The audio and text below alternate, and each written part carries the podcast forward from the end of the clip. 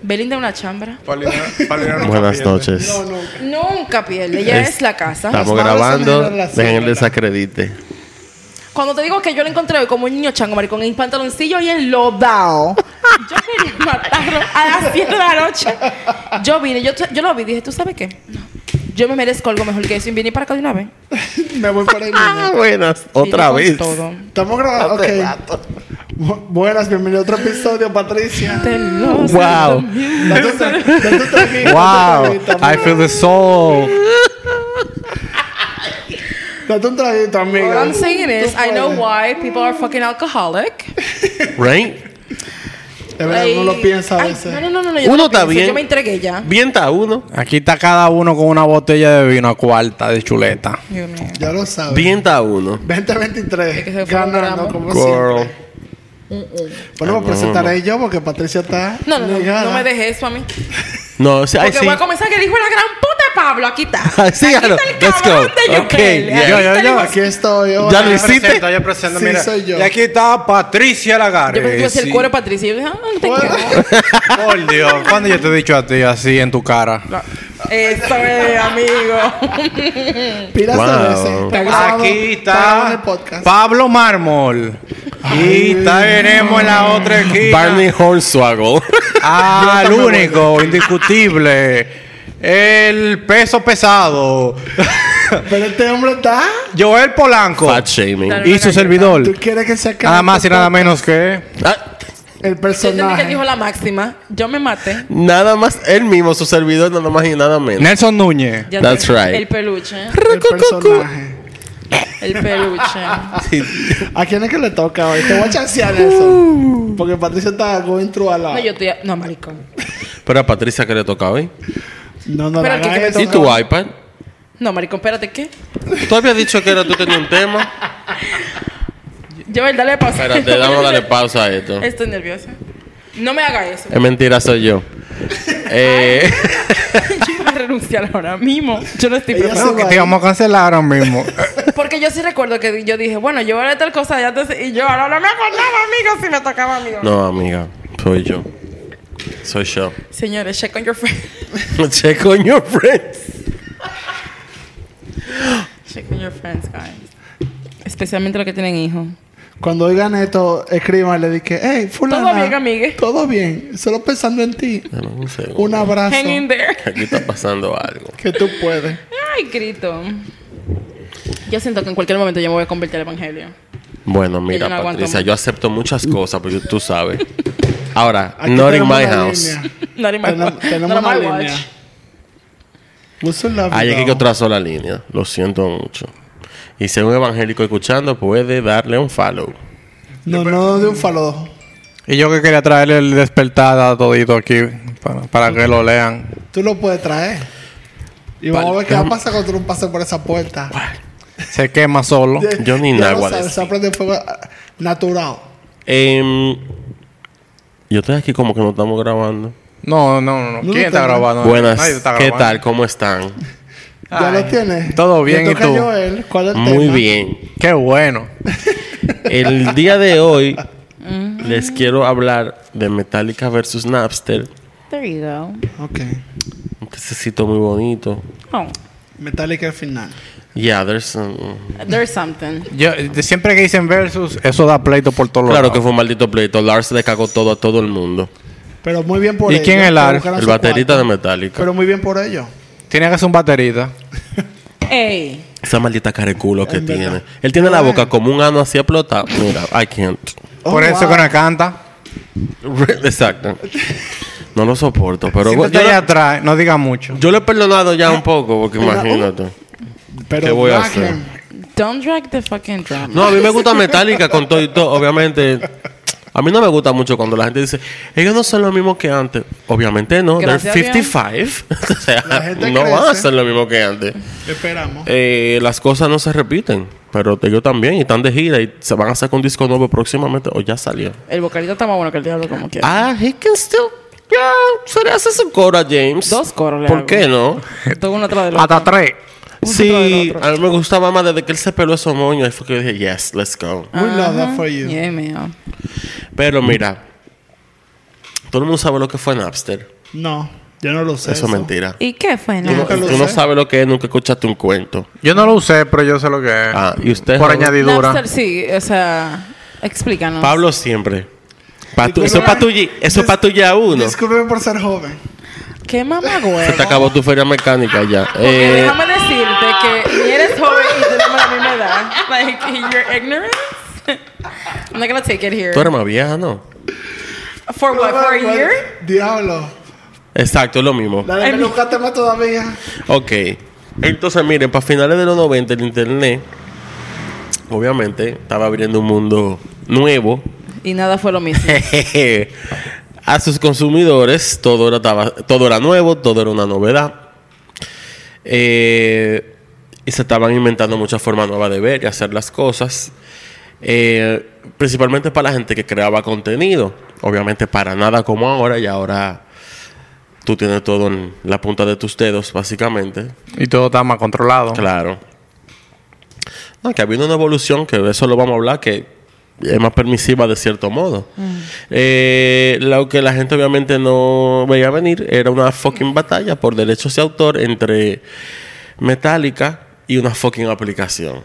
Eh, en el 99, Sean Fanning, que había dejado la, la universidad, él estaba en Boston Northwest University. Eh, él de la universidad porque le gustaba mucho el coro y bueno, Banda. It's kind of relatable. Ese no es Justin Timberlake. Ese mismo es. what? Siguen de Social Network, ellos Justin Timberlake. Ah, él sale, yo no la he que sé visto. quién es.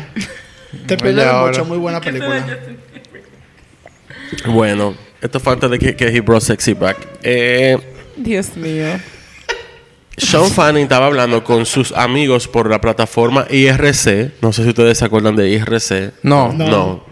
IRC era un chat. Fue uno de los primeros chats online que ahí se metía todo el mundo. Y todo el mundo se conocía por el nickname que se ponían. Y people were legendary. ¿Y cuál era tu nickname ahí? Yo no lo usaba porque a mí nunca me funcionó. Coto Rato. No, no.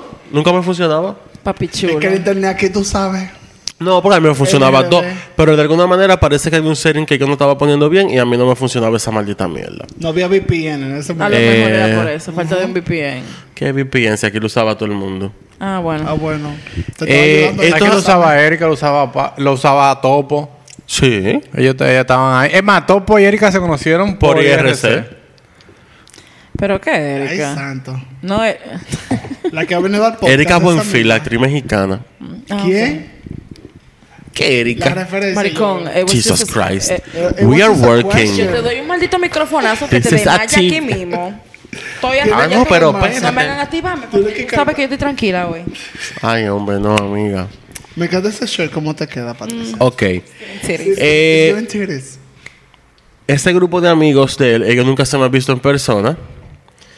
Eh, y entre esos amigos estaba otro chico que se llama Sean Parker, que era un hacker.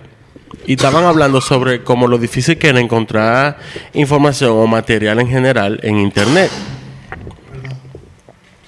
Y ahí fue que nació esa plataforma que en verdad cambió la manera de accesar a la música para siempre, porque ya lo que tenemos el sol de hoy vino como consecuencia de todo lo que pasó con, con, con eso. Y luego de cuatro años de amistad entre ellos dos, se reunieron por primera vez en persona y crearon Napster.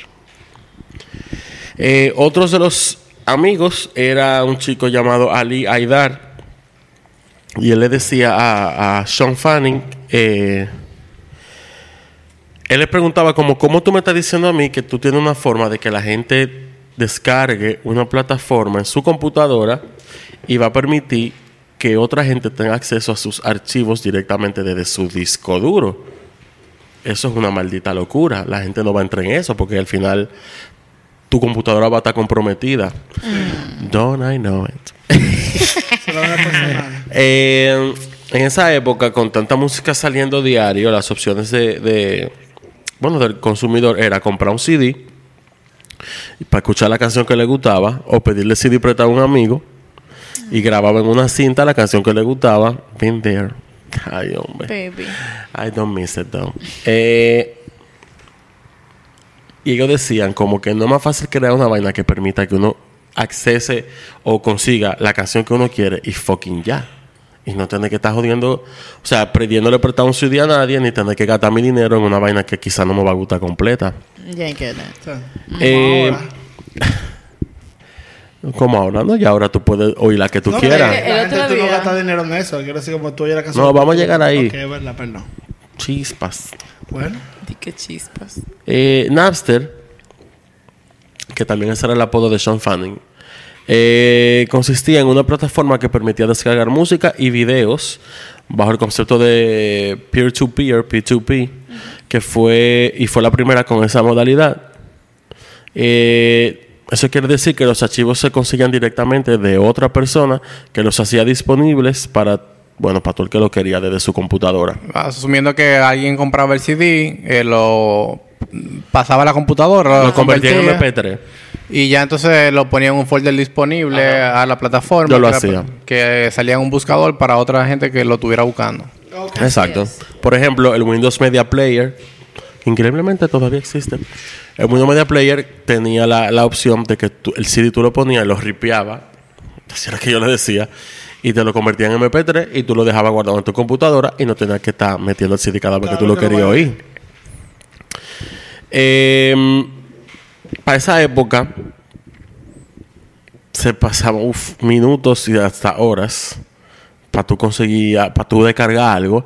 La ventaja más grande era que esos archivos se descargaban en, en MP3, que era mucho más fácil de enviar, aunque al final la velocidad con lo que tú lo conseguías dependía del tamaño y la calidad del archivo y de tu conexión de internet También. Y de la conexión de internet de, De esa persona. persona. Vamos a aclarar que ah, cuando tú ripeas, tú puedes hacer que el MP3 tenga 156, K, 128, 350 y pico. 128, 320. 120. Ajá, y a partir de ahí ya son eh, como otros estándares de calidad más altos que Sí. son FLAC y, y WAV. FLAC es lo mejor, pero eso no se utilizaba en esa época para eso. Era Entonces, el- el- los otros básicamente como cortan frecuencias. Y, a- Exacto. y, eh, tú escuchas la canción igualito, pero si tú la comparas con la versión FLAG tú, con, y, y un audífono de calidad, tú vas... FLAC es mejor. diferente. Sí. Ya. Eh, la diferencia entre Napster y plataformas como BitTorrent, por ejemplo, que todavía existe, y sí, también lo uso a veces, Sí. eh, es que No Napster tenía... eso grabado. A mí qué me importa. Ay, santo, por Tú eso. sabes que cuando salió Lemonade, No lo diga. cuando salió Lemonade, No lo... hola, Salió el, el visual y a los 10 minutos Joel me dice, dame tu correo para mandarte. Le mandé el visual y el CD en MP3. Ay, Dios mío. Así es. Ellos lo compraron para que esté oyendo Yo no compré nada. Ay, Dios mío, preso. Beyoncé tiene cuarto. Mira, es otro tema. Vamos, todo eso se va a hablar aquí hoy. Eh, la diferencia entre Napster era, entre, bueno, como dije, entre plataformas como BitTorrent, es que Napster tenía un servidor central que indexaba usuarios y archivos compartidos y conectaba a ambos, ya que las transferencias se hacían de computadora a computadora. Es el chiste del P2P. La primera versión de la plataforma no funcionó. Entonces Fanny le pidió ayuda a, a su grupito de IRC con el app, pero él le pidió ayuda, le decía lo que quería, pero él nunca le mostró la codificación del app absolutamente a nadie. Lo que lo hace mucho más difícil porque ellos estaban trabajando sin necesariamente estar viendo el que, sobre qué estaban Sobre trabajando. Al final se logró. Napster también tenía un chat, una lista de temas populares, canciones, catálogo, videos musicales, películas y pila de porno. Yes. That's right. Se convirtió en un fucking éxito inmediatamente. Tenía acceso a cualquier canción de cualquier artista y era totalmente gratis. El primer cliente para de Napster fue Windows, pero más tarde en el 2000, esto fue en- exacto, esto fue en el 99, ya en el 2000, Black Hole Media hizo un hizo como un fork, como un- una versión para Mac y como Mac siempre quiere ser lo más exclusivo y por encima de todo le pusieron Maxter Y Napster le dijo, no, te lo voy a comprar. Y salió Napster para Mac. Wow. Yo me acuerdo que tú te entrabas a download.net y bajaba toda la mierda por ahí. Que todavía existe. Es verdad. Ay, santo. Todavía Todo-. Todo. Bajábamos los programas de, Todos los programas. Download.net. Toda la aplicación de todo. Ay. Te dio nostalgia, amiga, que está llorando. Sensible que estoy con este tema. Ay, Dios mío. Eso me acuerdo, ¿Te acuerdas de Diana Perdón, tú estabas diciendo algo, Nelson, disculpa. No, yo nada. No, él dijo que sigue sitio todavía. Eso era. Ah. Conté- No, que dice sí, que yo lo usé. Bajábamos los programas Sí, de ahí. Claro. Yo sí sé que tú bajabas ya. eh. Ta- No. No, download.net era para bajar. No, tú puedes entrar ahora mismo, Era todavía para existe. descargar software. Eh, Tú quieres descargar el Windows Media Player. Exacto. eh, el Winamp. eh, Todos los programas que tú quisieras estaban ahí Tú para descargar. de Office ahí, pasarlo no voy a pagar eso otra Mm, vez. Creo que no. Pero te- sí lo tienen, pero te van a cobrar licencia porque ese sitio no es, no es pirateado. Eso es legal. Básicamente sí, es como que ellos tienen las versiones gratis de cada programa. Tú no tienes que entrar directamente a la página oficial, sino que a, par- a- a Ah, claro, través de ahí. lo entra ahí y ellos te, te vinculan. Exacto. Napster siguió creciendo y se hacía más popular todos los días. Eh, lo que hizo también muy populares reproductores como el Winamp, que Nelson lo acaba de mencionar. Yo lo tenía y era heavísimo porque tú le cambiabas la piel y vaina. Ay, wow. Me hace falta. La cantidad de usuarios se duplicaba por semana. En esta época la música se consumía de manera física todavía, es decir, que eran eh, CD, cassette, DVD, VHS. Eh, una variedad de música de repente estaba disponible a todo el que tiene una computadora con internet. Y a eso súmale que ya se habían inventado también las quemadoras de CD, lo que hacía más fácil también que después que la gente descargaba su vaina, hacía un CD con la música que quería escuchar. Un mixtape en sí. Exacto. Eh, en la revista Newsweek, Sean Fanning explicó que la plataforma en principio era para crear comunidades sobre diferentes tipos eh, de música. Obviamente todo eso era ilegal.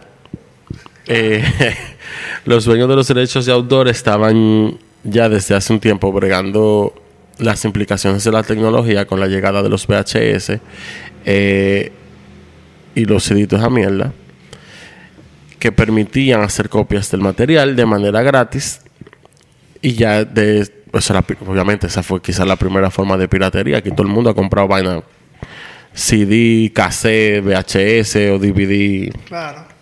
Ah, A mí, aquí nadie me diga que no se acuerda de que los tigres que vendían los DVD en la calle pirateados. Muchachos, tú no ibas para la playa. Eso era un negocio. Te pasaba uno cada media hora Te voy a decir una vendiendo vaina. DVD.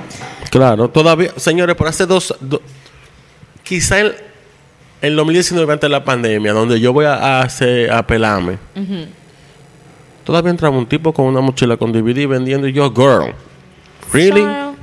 Pues yo viví un tiempo detrás del Nacional de las Niñas de Cáceres. Y había un pana ahí que se paraba todos los domingos. Él tiraba como una lona y ponía en el parqueo ahí mismo, loco, del Nacional. Claro, tú sumiendo en el piso. Y, en- Lona, loco, y en el conde, en el conde Sí, todavía hay. full, también. yo me acuerdo. Mire, yo compré mucha película No, es que tú se la cambias. Tú se la, tú se- tú se la llevas después que la veas y le dabas 30 pesos y él te la cambiaba por otra. Así Ese era es. mi pana. Full. Obviamente, esa forma de. Esa forma de, de piratería era más limitada, ya que cualquier persona que se metiera en eso le costaba también dinero producir el material en grandes cantidades. Ya porque había, tenían que comprar igual los cassettes o la cinta de VHS o los CD en blanco y distribuir en la calle. O sea, el que estaba haciendo eso también estaba eh, gastando al final. Napster también representó una amenaza, bueno, también nos representó una amenaza más grande a la industria de la música porque era de computadora a computadora, nadie tenía control sobre eso. Esa es mi maldita computadora, yo hago lo que yo quiera. Exactamente. Eh, para luchar contra la piratería de los cassettes, los VHS y bueno, y los CD, las compañías disqueras le pegaban sticker, que de eso yo me acuerdo, le pegaban sticker a los discos originales que decían Home Taping is Killing Music. Pero con Napster No le importa esa de- en la nalga se lo iban a pegar porque dime. No, marica, esa fue que hay gente que se lo ponía a la computadora, se pegó. Exacto. Antes, antes de la demanda de Metallica Napster, que, que vamos a llegar, de RAIAA, que es the Recording Industry of America Association, Ria. ya había demandado a Napster primero, a principios del 2000, por violación de derechos de autor. Cary Sherman, uno de los eh, VP de la RIA, dijo que Napster estaba facilitando la piratería. Están tratando de construir un negocio a costillas de los artistas y creadores de música y los propietarios de los derechos. Pero como no había una cara conocida apoyando esa demanda, esa mierda no fue que no llegó a nada, pero no se hizo, fuerza. no se hizo popular para lo Que realmente al día, los medios. al día de hoy yo no lo creo No. que es justo de que hay- hayan perdido ese, ese caso. En verdad. Si me dejan Porque es una terminar- plataforma para Diablo, compartir. pero qué spoiler. si me dejan terminar el episodio, Dele con todo. podemos llegar a hablar de eso. Eh, ¿Dónde yo me quedé? Estamos hablando que la RIA. que Ah, no, que, no, no fue para ningún lado porque no había ninguna cara. Exacto. Tú lo dices, ajá. Estoy oyendo. Todo esto, obviamente, cambió cuando Metallica Yo no sé por qué me reí. honestamente. le dieron una llamadita. Uno de sus managers, eh, Cliff Borstein, eh, que una versión de su sencillo nuevo, I Disappear, había sido que, hacía- que bueno, ese, ese sencillo fue la canción oficial de Mission Impossible 2. eh, que estaba súper asegurado en el estudio, que eso se supone que nadie tenía acceso. Ah, Había sido filtrado y alrededor de 20 estaciones en todo Estados Unidos le estaban tocando a todo esto una versión que ni siquiera estaba masterizada ni terminada. Así que son buenas. Natural. Al otro día alguien llamó a Lars, el baterista de Metallica, de la oficina del grupo, diciéndole que rastrearon la filtración y todo apuntaba a que salió de Napster. Y Lars dijo, ah, pues me van a joder a mí, vamos a joderlo a ellos. Yo supongo que el equipo de Napster eh, tenía su... Bueno, la compañía de Napster tenía su equipo de hackers que... Claro. Para mantener el nombre, la, la plataforma como que No, interesante, relevante, sí. relevante. Iban a hacer sus hackeos, Eso es como que alguien robar- decía de que, mira, tengo esta canción nueva. Pa, ah, No, no, no. ahí. Ellos tienen hackers que iban a, a, Tipo, a hay un contenido. Exactamente. Claro. Vamos a ver qué es lo que hay en la computadora de tal estudio o de tal productor, qué sé yo. Pero señor, el, que- el primero que lo, que yo lo dije ahorita, el primero que lo ayudó a desarrollar era un hacker. O sea, bueno, vamos a entrar a la demanda de la metálica después de este de conse- Metallica? después de estos consejos comerciales que no break, existen. un break. Buenas. We're back. Yeah. Volvimos. The house? Eh, vamos a entrar ya al, al lío de Metallica directo. El 11 de julio del año 2000 fue el día que la demanda de Metallica versus Napster fue presentada entre la Corte del Distrito Norte de California en los Estados Unidos de América Yes. y el Internet y la industria de la música explotan. Dr. Dre también presentó una demanda un par de semanas después, pero todo el mundo se, se enfocó en la demanda de Metallica porque Lars fue bastante petty. ¿Y quién le va a hacer caso a ese negro? Exacto. No, no lo digo por malo, sino porque... que- no digo por malo, es que se dieron... Le dieron más, med- más vaina mediático Yo a los blancos. Ok. A los um, blancos. Yo entendí lo que él quiso decir. sí, yo sé. Eh, Yo sé. wow. Pero una gente que no conoce a Nelson no lo va a entender. Exacto, así. yo lo dije más bonito. Señores. Ya el episodio se acabó. Nelson no es una mala persona, señores. I mean, He was being sarcastic. was he though? La gente Yes, entiende. yo el que no oye entiende. ¿Y qué? Cuenta, sigue. Señores, el punto de hacer un chiste sarcástico es que no que parezca... que no parezca que tú estás haciendo gente se quede sarcástico. que, Miren, ok. ¿Fue un insulto o fue.? un Si tú estás conmigo, tú tienes que entenderlo. Señores, pero en verdad. Si no, no estaríamos juntos. I mean, él no dijo mentira. The whites and the blacks. Wow. Em, Metallica lanzó una nota de prensa que decía lo siguiente. Claro. Pasa- Pasamos por un proceso creativo extenuante para lograr música que sentimos representativa de Metallica. En ese momento de nuestras vidas, nos tomamos nuestro oficio, ya sea la música, las letras o las fotos y las ilustraciones, muy en serio, al igual que la mayoría de los artistas. Por lo tanto, es, re- es repugnante, qué Ay, dramático, coño. saber que nuestro arte se comercializa como una mercancía en lugar del arte que es, maricón, tu arte es una mercancía, pero, Pero- ok. Desde un punto de vista comercial, se trata de piratería. Tomar algo que no te pertenece. Y eso es moral y legalmente incorrecto.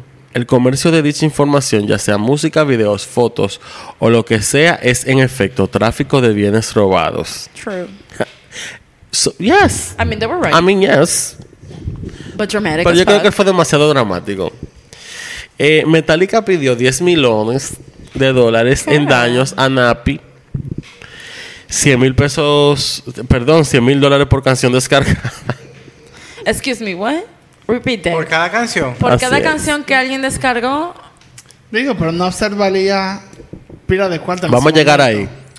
did they? Señora, eso fue un lío. No, no creo, porque Ese ¿qué un tanto lío. podía facturar ellos? ¿A través de qué? ¿Cuál era el método de, Exacto, de facturación de facturación? ellos. Ellos era Yo me como acuerdo por- publicidad en la de social plataforma. Eso era como un Yo servicio se lo voy a público. explicar si me dejan. Excusa, ¿no? Perdón, yo estoy relajando, ahorita me critican. No, tú sabes No, que Sí, es ah, violencia. eso es lo que tú dices ahora aquí cuando estamos live. Esa- Ah, pues vamos a parar, espérate. No, ese problema mentira. no para. Eh, ellos contrataron. A lo que tú quieras. Al diablo. Ellos contrataron. Hasta el micrófono se cayó. Señores, mira, aquí está pasando. Muchas cosas. No fui Llegó yo que el Metallica y llegó. Napster. Contrataron una consultora, NetPD, para arrastrar a Napster. La demanda se limitó a la disponibilidad del material de Metallica, que a este punto eran millonarios todos. Eh, hizo que muchísima gente se encojonara. Pero fue una jugada totalmente también, o sea, fue justificable. Lo que los expertos en la materia dicen que sí fue menos justificable fue, en verdad, totalmente de acuerdo estoy, rastrearon los datos alrededor de 335 mil usuarios, la mayoría universitarios que no producían dinero o con ingresos muy limitados que bajaron canciones de Metallica y exigir que Napster los bloqueara de la plataforma. Yo estaba incluido en ese grupo. No, no estoy relajando. Pero bloqueado de mala manera. Y Napster los... eh, perdón. Que fuera a bloquear la plataforma. Y además de eso... Espérate, yo me perdí. Cacha, cacha. Ah, no, que Napster lo hizo. Sí, que bloqueó pila. de- Bloqueó a todo el mundo. Esto llevó a que más de 300.000 gente fueran excluidas del- de la plataforma. Y aunque se lanzó un software que simplemente alteraba el registro de Windows y permitía que los usuarios volvieran a usarlo, igual la cosa ya estaba fuera de control. Yo nunca me enteré de ese software, lamentablemente. No, tal vez no era un software, era tal vez como una actualización del Windows y ya como que, que hacía el trabajo. Y tú te quedaste bloqueado. Forever. Y cambió de plataforma. Forever. Vamos a llegar ahí también. Ah, no le hablo. Napster, por su parte, no iba a permitir que se les atacara de esa manera y preparó su defensa contra Metallica y contra las otras demandas, o sea, la de Dr. Dre y la de la RIA. Eh, algunas universidades, por su parte, bloquearon el acceso a la web y se libraron de la demanda. Otras, las más importantes como Harvard o MIT, no permitieron el, el acoso de los que el, acoso de los músicos les obligara a negar el acceso libre a internet a sus estudiantes, que eso es lo que también lo que estaban pidiendo. Pero, por ejemplo, la Universidad de Yale y the University of Southern California sí bailaron en la demanda. Lo mencionaron y casi, casi pagan también. Además de la RIA, Metallica y Dr. Dre, AMA Records presentó también una demanda por lo mismo. El caso se dilataría durante todo el 2000. La RIA, Metallica y las demás discográficas decían que Napster era un sinónimo de piratería, pero Napster se defendía diciendo que ellos solamente estaban dando un servicio eh, de internet. ok. Bueno, Una plataforma libre para que la gente comparta lo que quiera. lo que quiera. Which, en Es verdad, sí. Es En como julio- que yo tengo un courier y, y la gente manda droga y a mí me pongan una demanda de que porque yo estoy Well, facilitando. ah, sí, ahí tú, estás- ahí tú estás facilitando. no, porque que, Sí, ¿cómo? pero tú deberías. ahora, si, no te, si es escondido, si- ahora si tú lo sabes, you're facilitating. That's true. Eh, Mm, bueno, Bueno. pues, Sí. no sé, porque en Napster vamos a decir que yo puedo grabar un audio y tenerlo disponible y que la gente lo comparta y que ese sea de que el objetivo principal y que entonces dentro de eso se compartan archivos que tienen derechos de autor y ahí Pero es que todas las canciones lo tienen. No, pero si yo tengo audios que son libres, que yo preparé en mi Los casa. que eran libres se quedaron ahí. ¿Tú sabes quién nos jodió con eso? La gente que hacía porno. Dejaron toda esta mierda y nos La dijeron. gente que no. saca su paja. Claro, coño, porque dime. Esto es para que la gente People se gotta live. paja, loco, para que la gente se venga. Esto es para que ustedes, para que se lo Yo gocen. tengo mi cuarto, a mí no me importa Tengo eso. caldera para que se... Vuelva nuevo. Em, This shit is crazy. en julio del 2000, la jueza Patel, que era la que llevaba la vaina, emitió una orden judicial preliminar pidiendo que se borre toda la música con derechos de autor de la plataforma, so, toda la música, y pidiendo su cierre, pero Napster dijo que es técnicamente imposible porque es una red eh, P2P. Tú no puedes borrar la música de la computadora de De otra la gente. claro. ¿Por qué estoy violando la privacidad de la otra persona? Thank you.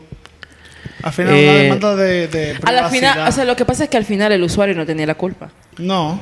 O sea, Bueno. Deberían cerrar Sí, no. el sistema postal americano que mandan pila de droga por ahí. Amigo, ¿qué te pasa? con eso, Dios Y el de aquí. Estoy haciendo una analogía que se parece mucho al sistema que Sí, funcionaba sí, en. Napster en esos tiempos. Sí, cierto. Sí, tienes razón. Pero droga es droga.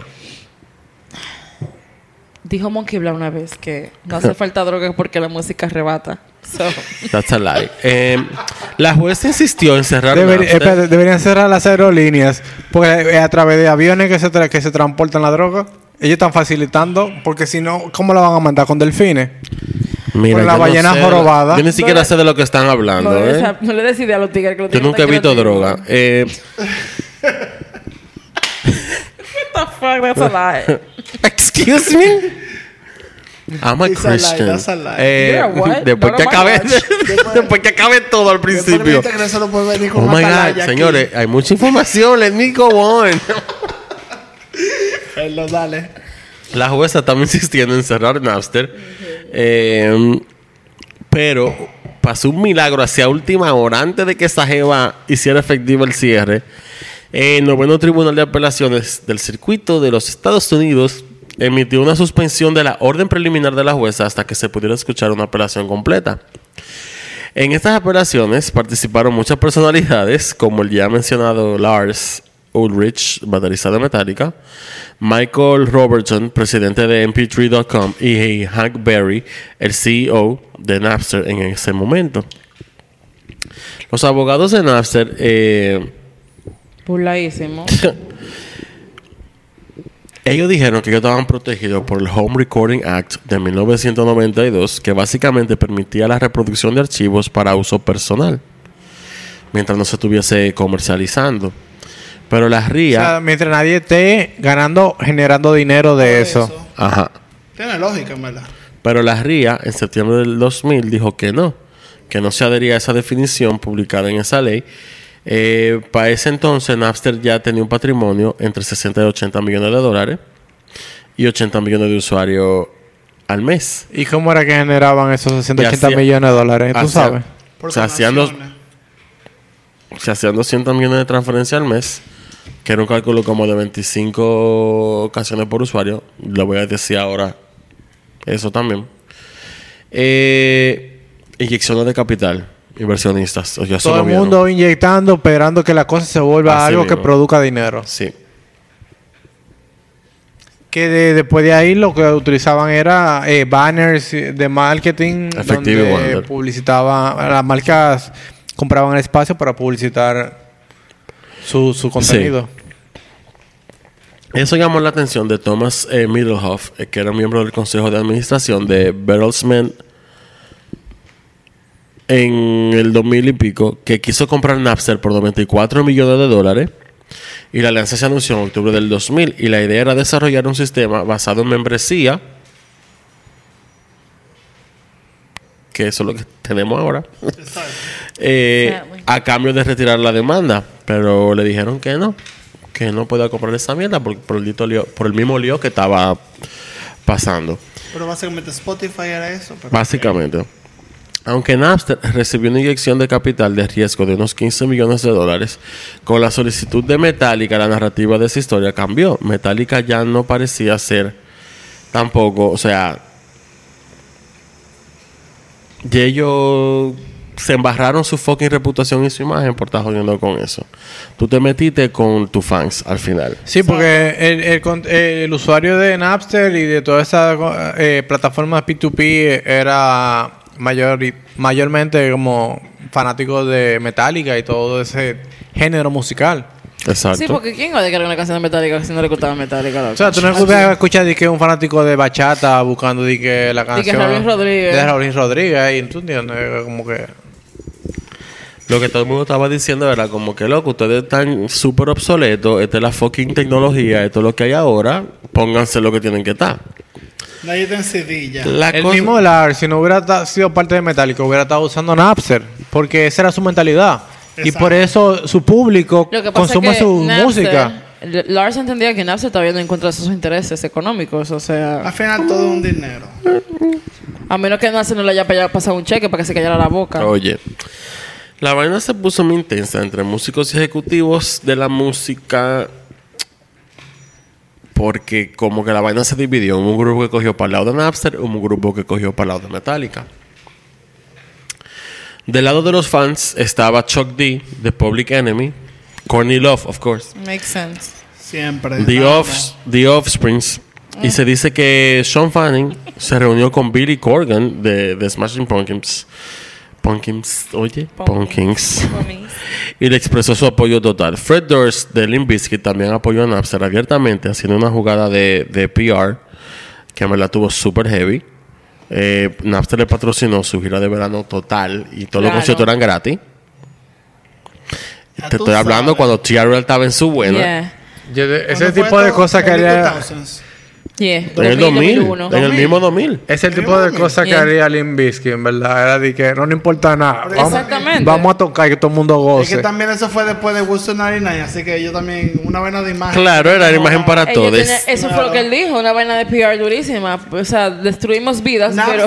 Napster, su Así mismo. Dije exacto, violaron la pila, pero bueno. No, pero pensemos. Let's not. Exacto. Y ese tema de que bandas eligieran el lado de Napster lo hace hace ver a Metallica como medio ridículo. Como Sí, que. Claro. Porque ustedes son tan, como tan que payasos. It makes it legit.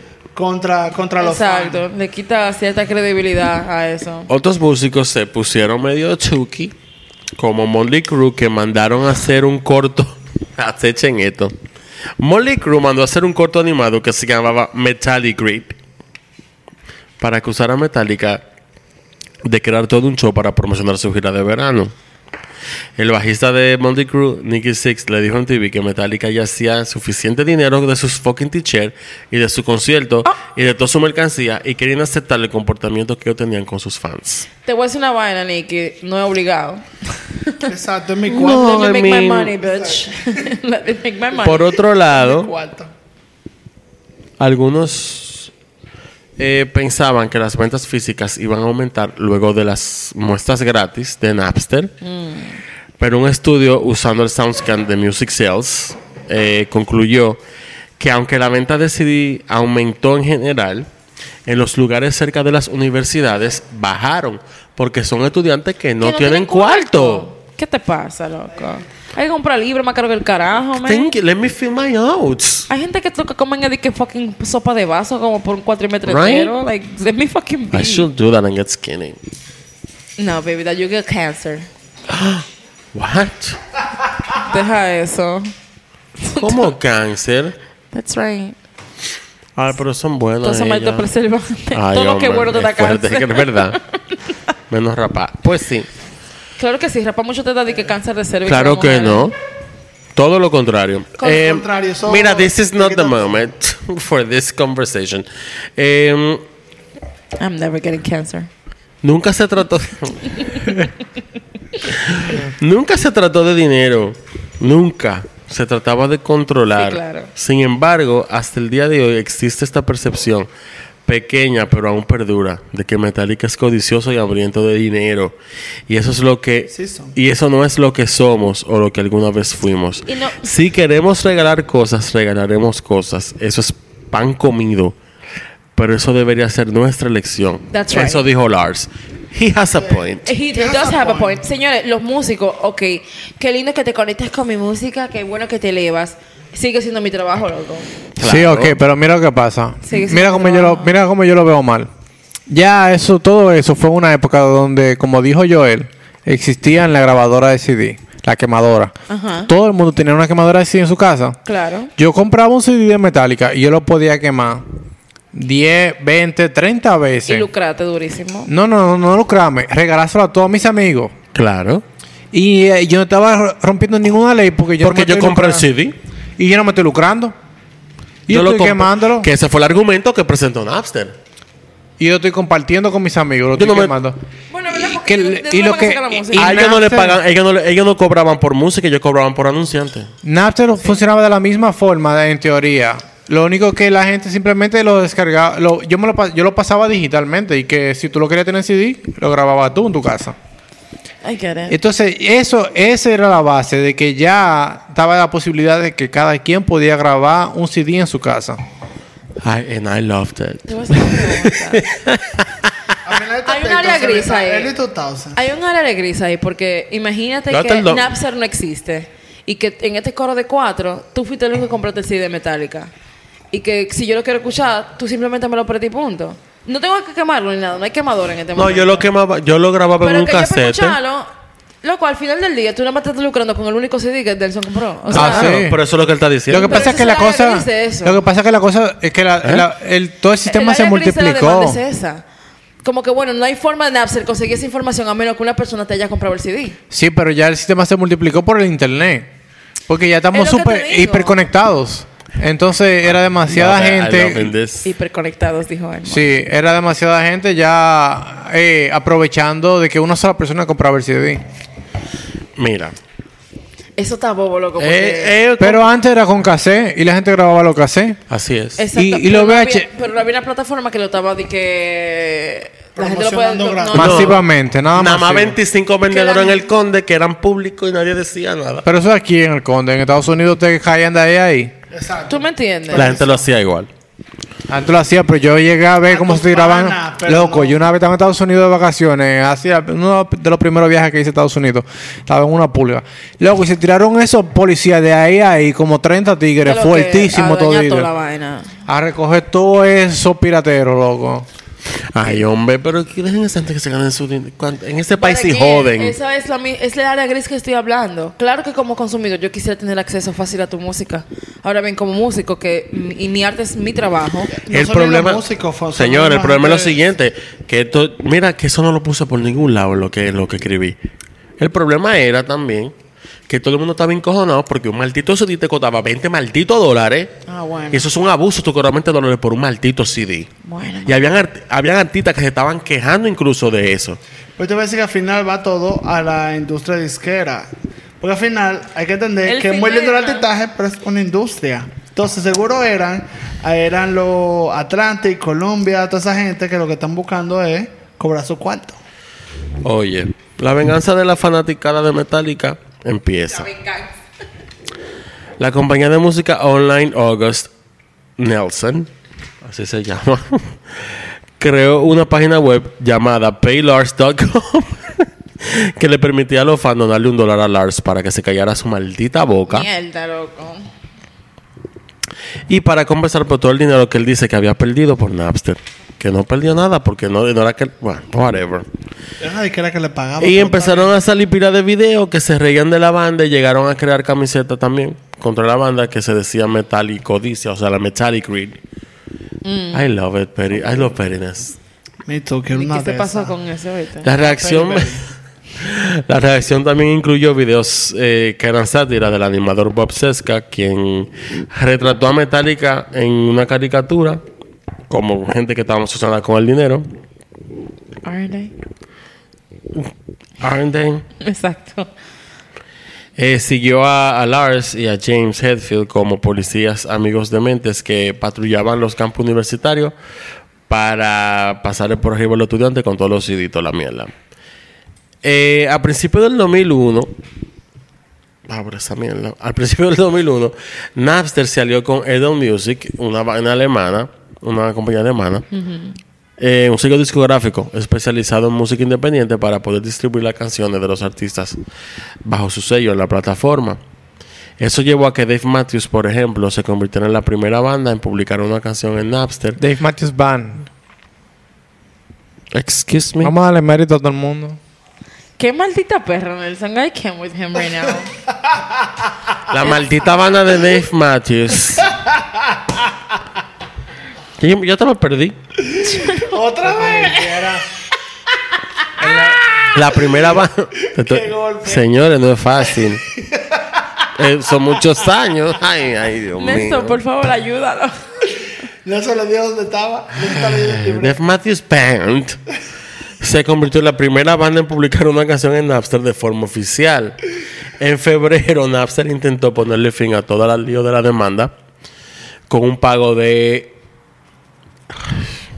mil millones de dólares para que la discográfica, espérense, abandonase el copyright. El resultado, No, wait, wait, wait, wait. rechazaron esa oferta. Eh, más tarde,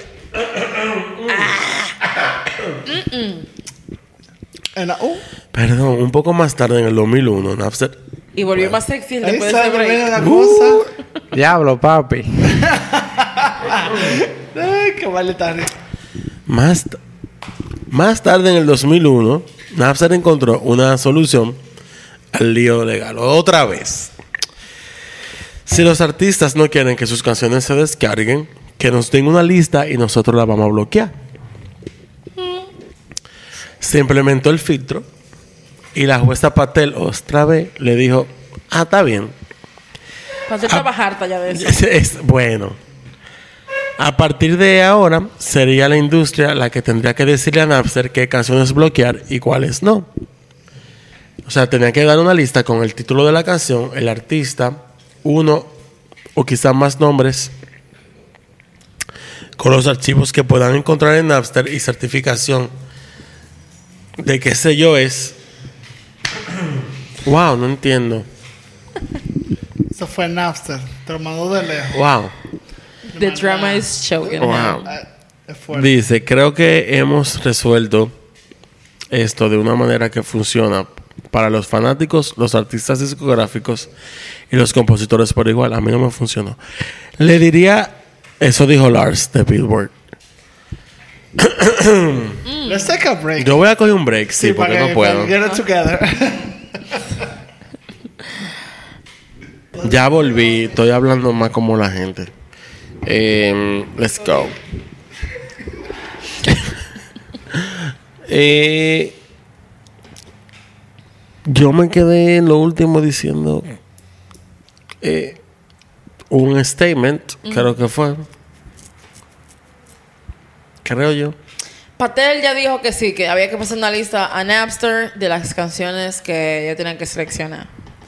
Exacto. Entonces Lars, perdón, yo estaba diciendo el, el quote de Lars. Entonces Lars continuó diciendo que el problema que ellos tuvieron con Napster fue que nunca le preguntaron a ellos y ni a otros artistas si querían compartir su negocio. Él dice, creemos que este acuerdo creará el tipo de protección mejorada para los artistas que hemos estado buscando de parte de Napster. Yeah. Con este acuerdito, las discográficas mandaron a Napster un total de 135 mil canciones, pero Napster solo bloqueó 115 mil, porque aparentemente las discográficas no habían dado bien los datos. La cosa volvió a ponerse fea, porque la jueza, Patel- la Patel, eh, emitió en el marzo del 2001 un mandato preliminar a favor de Metallica. Se saldaría con Master teniendo que poner un filtro en un plazo de 72 horas para evitar que los usuarios descargasen sus canciones o, verse- o tenían que cerrar. Una pregunta, ¿no era más fácil decir como que, bueno, loco, ya la música de Metallica no entra en Napster y ya suelta esos maricones? No, pero ya ellos pusieron ahí toda la discográfica No. en, en el caso. Todo el mundo tenía que mandar su... Exacto. Y Lars no se enfocó en ello. Lars empezó a meter a todo el mundo al medio. I mean, he's very dramatic. Hasta como él toca batería es súper dramático. Y no digo, digo por mal. Él no es mal para nada Bien mal baterista. Él es súper bueno. Bien histriónico. Pero ok. he's very dramatic. Eh, eliminaron un millón y pico de canciones al final, después que la jueza habló. Ya. Después que Patel dijo lo que tenía que decir. Esa solución era Bueno, la otra solución era optar por un modelo de suscripción que le iba a permitir a esos usuarios acceder a su música de manera legal o legal de cara a las disqueras. Eh, lo hizo de la mano de The Association of Independent Music y la Independent Music Companies Association de Reino Unido. Eso fue en junio ya del 2001. Pero días más tarde, la jueza Patel otra vez ordenó que Napster se desactivase hasta que se demuestre que sus filtros podían bloquear la descarga de, canciones con copyright. El resultado final, ya es que todos sabemos, Napster se jodió. La jueza Patel ordenó a Napster que cerrara la plataforma y en julio del 2001 se le puso fin a la plataforma Napster oficialmente. Eh, previo pago de 26 millones de dólares a la industria, obviamente. Pero al final, para mí y para muchas personas, eso no fue un problema. Porque luego yo encontré Bearshare, G Nutella, Alice, iMesh, LimeWire, LimeWire. Morpheus. O sea, yo encontré de todo. Para mí fue Kazaa, luego Ares, luego LimeWire. iMesh era el final. En iMesh bajé yo todos los conciertos de Queen en vivo. En calidad de Yo CD. llegué en LimeWire fue. That was my Lo mío shit. fue A- Ares LimeWire. Em, eh, no podían tampoco. Bajando saco de virus. Ah, ah, ah, no, mija. Esa computadora me se formateaba cada tres meses.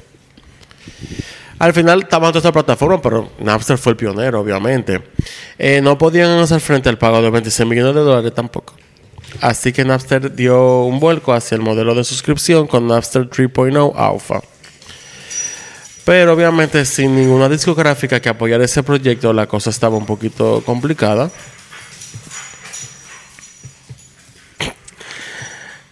Em, ok. Ahí fue que entró Bertelsmann otra vez, una de las mayores empresas de medios alemanas. Quería comprar los derechos de Napster por 94 millones de dólares. Y ahí fue como, como que ellos vieron la luz al final del túnel. El juez Peter Walsh bloqueó esa compra porque Conrad Hilbers, el presidente ejecutivo de Napster, era un antiguo ejecutivo de, de Bertelsmann, esa compañía, y tenía un pie en el campo de Napster y otro en el lado de, de esa otra compañía.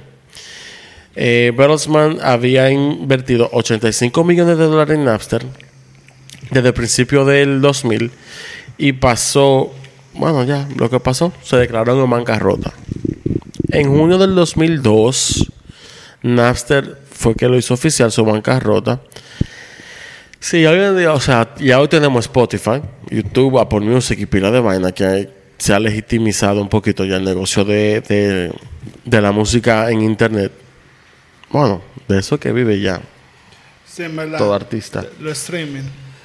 Eh, obviamente. Pero tú lo ves así, pero lo que le pagan son cheles por stream.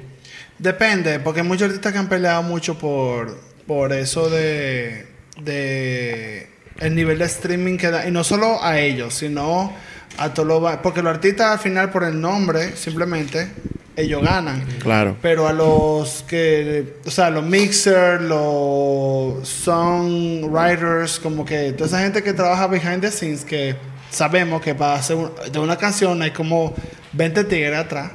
O sea, Claro, pero- Hay algunos artistas que pelean por dividir ese dinero. Claro. Pero oye, esto. Perdón, continúa. Según tengo entendido, lo único que se benefician de ahí son los artistas que, que están sonando más, los más populares. Porque el- los paquetes de pago se hacen así mismo, como en paquete, para discográficas. Las discográficas cierran negocio con las plataformas de streaming, donde si tú, que eres Spotify, quieres tener, por ejemplo, a Beyoncé, tú me vas a pagar a mí los cuartos que Beyoncé está pidiendo por tu plataforma, porque Beyoncé puede hacer lujo de decir, no, yo no voy a estar en Spotify, no voy a estar en, Le queda poco de ese lujo. en ahí. Apple Music, o no voy a estar en lo que sea, en cualquier otra plataforma. Para pa yo tener mi La música ahí, tú vas a tener que darme a mí 10 millones de dólares cash up front. Pero la discográfica negocia todo para que el pago no sea 10 millones de dólares, sea como 20. Y entonces los otros 10 lo distribuyen en, en los 200 artistas que tienen dentro de su sello disquero. Por eso Sí, te- Beyoncé sí. 350, 350. No, porque eh, al final eso ellos Who pagan this según mother? dicen que Sus tienen. 27 productores. Lo que pasa, lo que pasa es que también muchos artistas y Beyoncé lo hizo, lo hizo Foo Fighters, lo hizo Taylor Swift, de que son gente de que ellos hablaron con la disquera y dijeron de que para que tú pongas mi disco nuevo en la plataforma de Spotify, cuando tú tienes que manejar tu, ¿cómo se, tu proceso de pago, no solo por mí, por mí, los que trabajan conmigo, sino de cómo tú le estás pagando a, los a los artistas en general. Bueno. Y eso ha sido un bobo, verdad, The porque... millionaires are risk fucking Porque no es ni Mira. Spotify, Spotify le da los cuartos, es, son las disqueras que no quieren darle los cuartos y distribuirlos como, como Lo que pasa con ese modelo de negocio que funciona para gente como Metallica. O sea, o para lo Metallica de este mundo. Por ejemplo, la canción más popular de Metallica, que Enter Sandman, al final, eh, se ha reproducido 117 millones de veces. Bueno, ya me imagino que pagaron un poquito más. Por el final, lo que se ganan de esa canción son tres cheles. Pero para gente como Lars, eso funciona because it's fucking petty. Al final es lo que quiere ganarse su cuarto, aunque sean dos pesos. Sí, En cuanto a los artistas independientes más pequeños, bueno, eso es lo que están jodidos. es un disparate, porque al final la industria se enfoca, como estaba diciendo Nelson, en lo que son populares, Exacto. no en lo que están ahora mismo eh, saliendo. O sea, vamos a decir que la tarifa de por el streaming no es la misma para todos los artistas. No. No, No. para nada. Mira, ganar 0.007 por una reproducción de Spotify no es un modelo de negocio que funcione al final. No. Porque al final eso es lo que le dan. Pero las bandas que ahora pueden promocionar su mercancía y entrada de concierto por ahí, Que hay que dar los cuartos. porque te dejan promocionar la gira, eso es lo bueno. No, porque al final, si tú tienes, vamos a decir en streaming, tú eres indie y tú tienes, qué sé yo, vamos a decir, mil listen, ¿verdad? En una ciudad, vamos a decir Nueva York. Ya tú sabes que tú puedes ir a un venue y tú, de esas mil gente, pueden ir 100 500. gente. Entonces, y ahí es que tú te ganas tu dinero. Y tú estás touring, de hacer tu vaina, de tú poder ganar dinero. Y eso es lo que están haciendo todos los artistas, por eso te van tanto de gira ahora. Y tú ves que el ciclo, incluso de música, ha cambiado mucho. Antes era como que había un disco y después de que se acabara el disco, como que, ok, vamos ahora a hacer la gira. Y la gira duraba tanto tiempo. de gira. Ahora no, ahora es como que sacamos el disco y te tienen la gira ahí mismo. Claro. Y que, porque ya es que la gira. A ver, señores, están empezando la gira antes de que salga el disco ya. Right. Sí. Lo tiran en medio de la gira. Que yo detesto esta vaina. No, Porque mira. no me sé la canción, ¿para qué voy? Exactly. Por eso es porque al final es la gira que está el dinero, pero también ellos entienden que no fue un mercadeo, de que ellos pueden ya, la gente conozca el disco y esos son los chelitos, pero en verdad los cuartos de verdad es irme de gira. Es que porque la industria ha cambiado después de todo este lío. Por ejemplo, Lars, el mismo Lars decía como que nosotros nunca hemos tenido problemas con que los fans de nosotros se intercambien CD y conciertos pirateados entre, entre ellos. Maricón, te doing quita the la maldita boca, who cares? It O was sea, doing the most. Yeah, he was doing the most. Yo imagino a los otros artistas que de verdad pensaban diferente, que dije, coño, este tipo Este está tipo ridículo, jodiendo, loco. Haciendo ridículo. Yo quiero que la gente me llene los conciertos, que, que está mi cuarto. y me imagino que at this point Metallica ya los tigres tenían de que pilaza de cuarto. Claro, era Metallica, dime, los 90. Ya habían sacado sus mejores discos. era Pilaza. millonario. De- En ve- después de hecho más nada. lo grande es que justamente después de eso Más nunca. fue el debacle de Metallica. Porque Y que no han sacado nada. otro disco que se compare con ninguno de los que sacaron antes de ahí. Eso es verdad. I mean, what was the reason? Joder. ¿Tú te Joder y imaginas- azarar. ¿Tú te Digo, imaginas que los otros la música no ha sido lo mismo después de ese, de, de esa, de ese año. No, claro que no. O sea, en cuanto al sistema, en a la industria, al consumo, Señora, nunca ha funcionado. O sea, como No, que mira. hubo, hubo realmente como una caída muy fuerte. Señores, Para la yo, música mira, desde yo el 2000 fui para acá. yo fui usuario feliz de Napster. Pero al mismo tiempo que yo lo estaba usando, yo mismo era como que, mierda, en verdad esto no está bien. Aquí hay un maldito maco y se va en un maldito lío eventualmente. Ahí está el lío. Efectivamente. Y me bloquearon. Porque de la primera canción, honestamente, de la primera canción que bajé fue Enter Sandman. de verdad. Eh, pero por ahí bajé yo la Por ejemplo, yo bajé por ahí la discografía entera de los Beatles. El problema de eso es que le dieron mucha importancia, es que el artista se puso primero antes de que al final, repito, los que ganan dinero son las disqueras.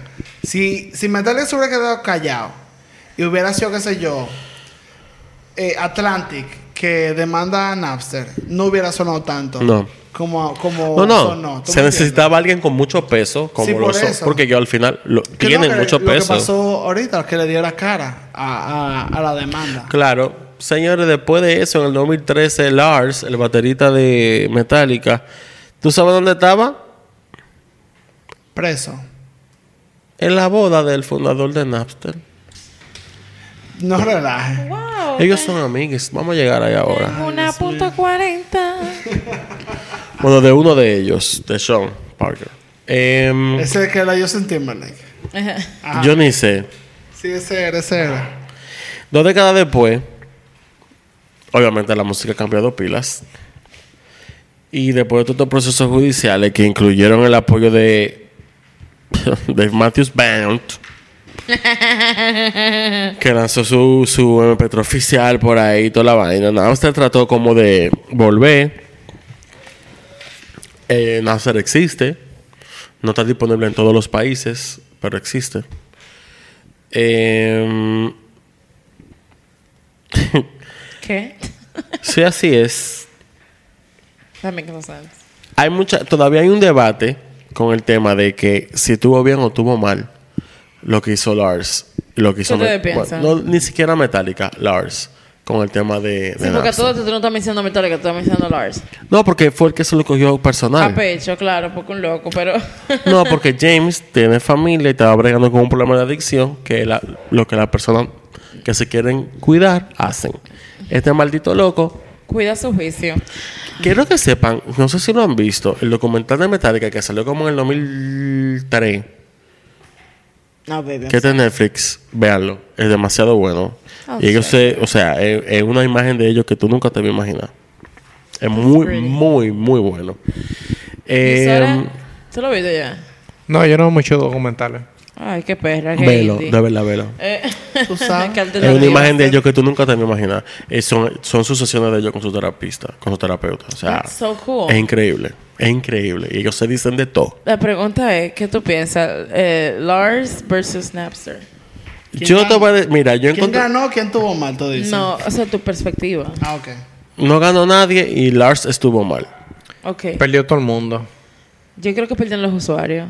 A ver. Yo también. Sí, es como que. Al fin, mira, eso hace un hace un como un setback para todo el, el mundo de la música. No voy a decir industria, pero el mundo de la música, porque eh, el, el público como que se llena de odio, Está lleno de odio. Así fue. ¿verdad? Entonces dejan de consumir música, porque entonces hay que comprar la música show. obligada.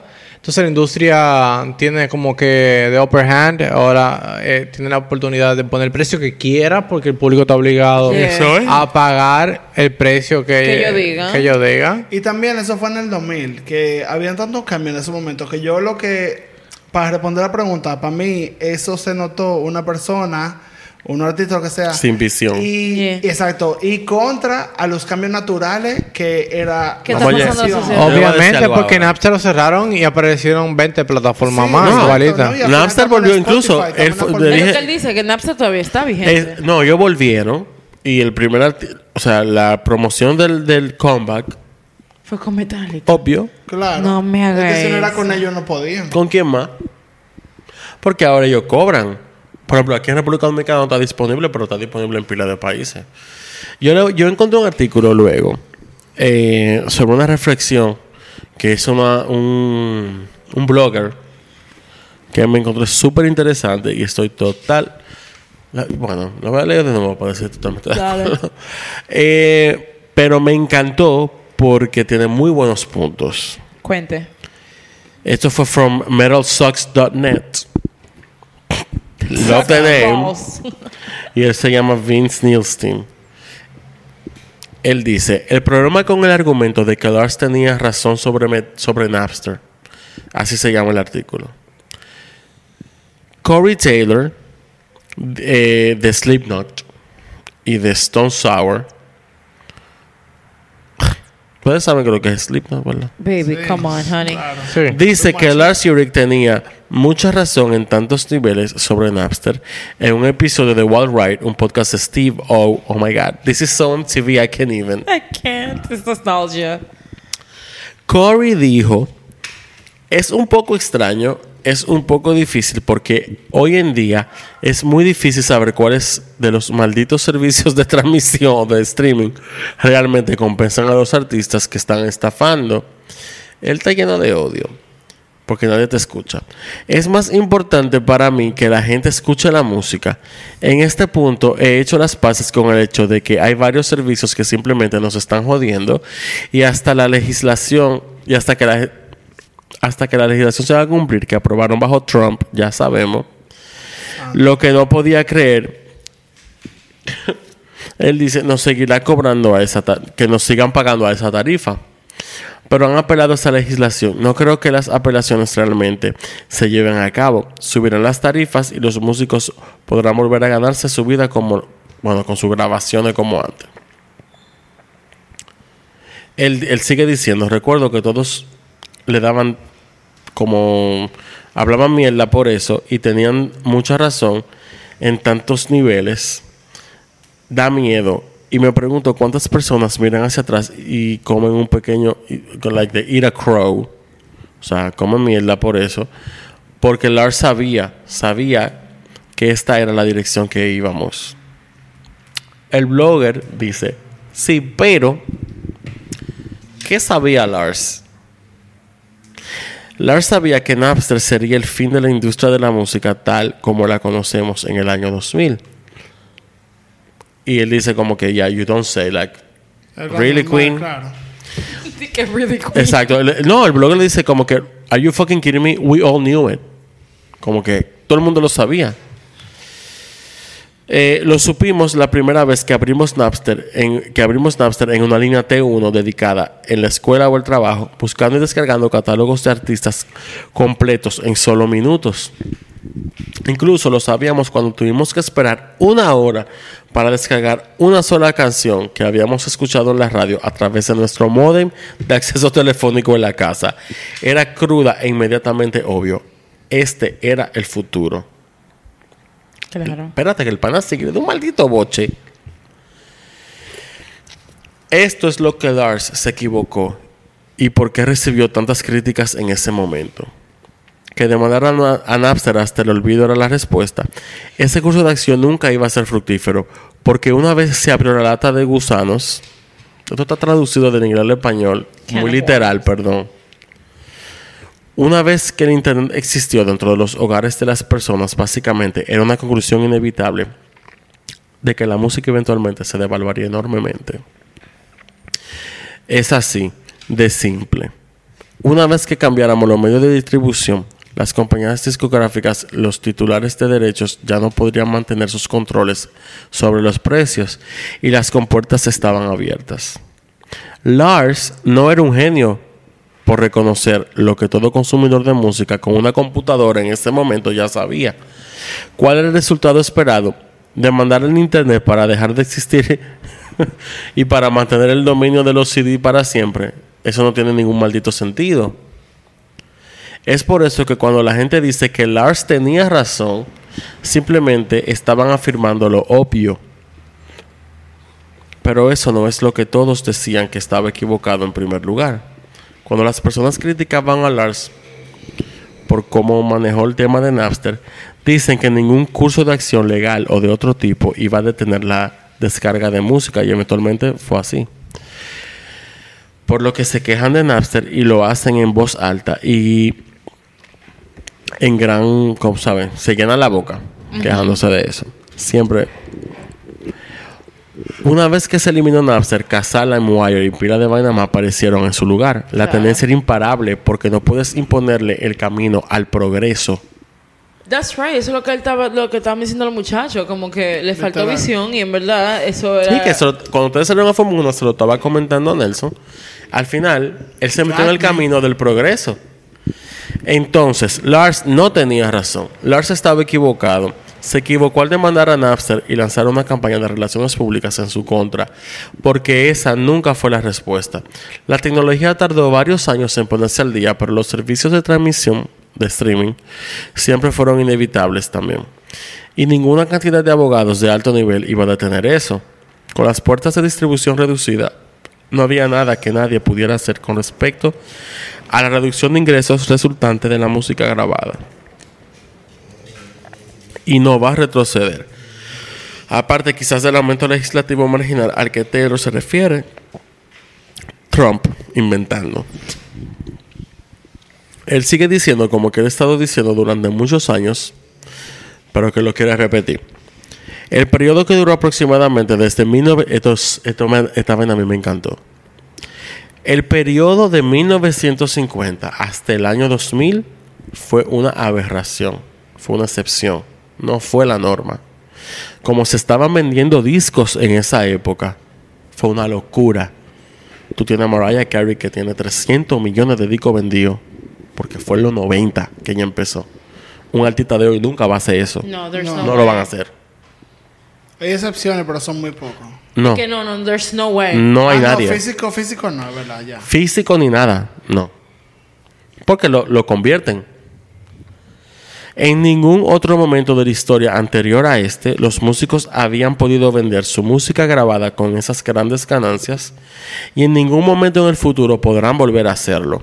Fue un problema, pero fue un pico, una rareza que sucedió alguna vez. Una anomalía. La- el streaming es la corrección de ese rumbo. Pero no es la rutina tampoco. Dejen de decir que Lars tenía razón. Eso fue lo que ese tigre dijo. Y estoy totalmente de acuerdo. Too. Todo lo que pasó del 2000 para abajo fue una excepción. Como se estaban vendiendo discos en esa época, Bro, eso es una locura. Hemos hablado aquí de artistas que han vendido que 200 millones de Eso es una locura. O sea, Pero, ¿qué tan loco? ¿Por qué tú dices que es una locura? Como que si la gente tiene de verdad el deseo de, No es que antes Nelson. de brincar de artista en artista, de- Nelson. la música cambiaba mucho. Sí. Sí. Y que los artistas tendían a buscar ser diferentes. Claro, pero no es que era- normal. que era algo nuevo, porque eh, dos décadas atrás los artistas, los artistas sonaban igual todos. Pero es que ni se- exacto, pues no era algo Entonces, nuevo. el público se básicamente se quedaba en lo mismo, porque yo voy a comprar otro otro disco de un artista nuevo, pero va a sonar igual del que ya yo tengo, como que no me motiva. Exactamente. Pero no, es lo ya- mismo. Ya en Al los final del 90 y en día- el 2000 los discos cambiaban totalmente. entre En los un 90 no otro. tanto. Todavía hay muchas cosas repetitivas.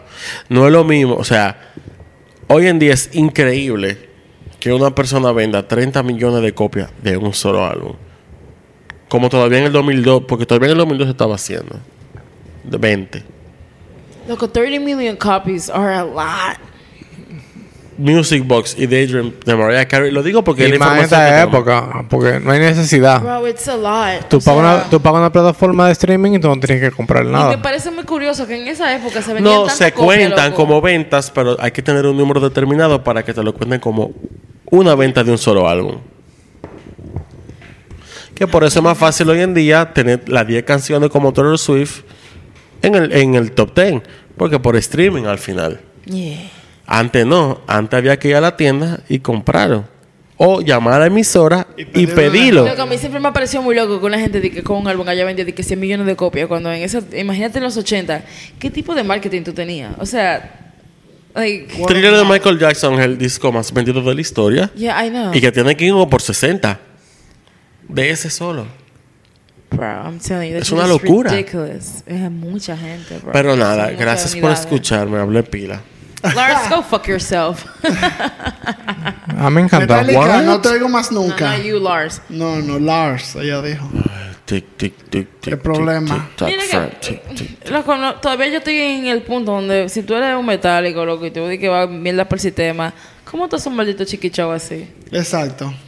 Mm, Por su Chiquicho, no, un Al maldito final, show. Bruh. Cerramos todo en que la gente quiere su cuarto. Spotify. Y ahora tenés Spotify. En que ellos quieren su cuarto y la gente quiere su vaina gratis. Claro, como siempre. Literalmente.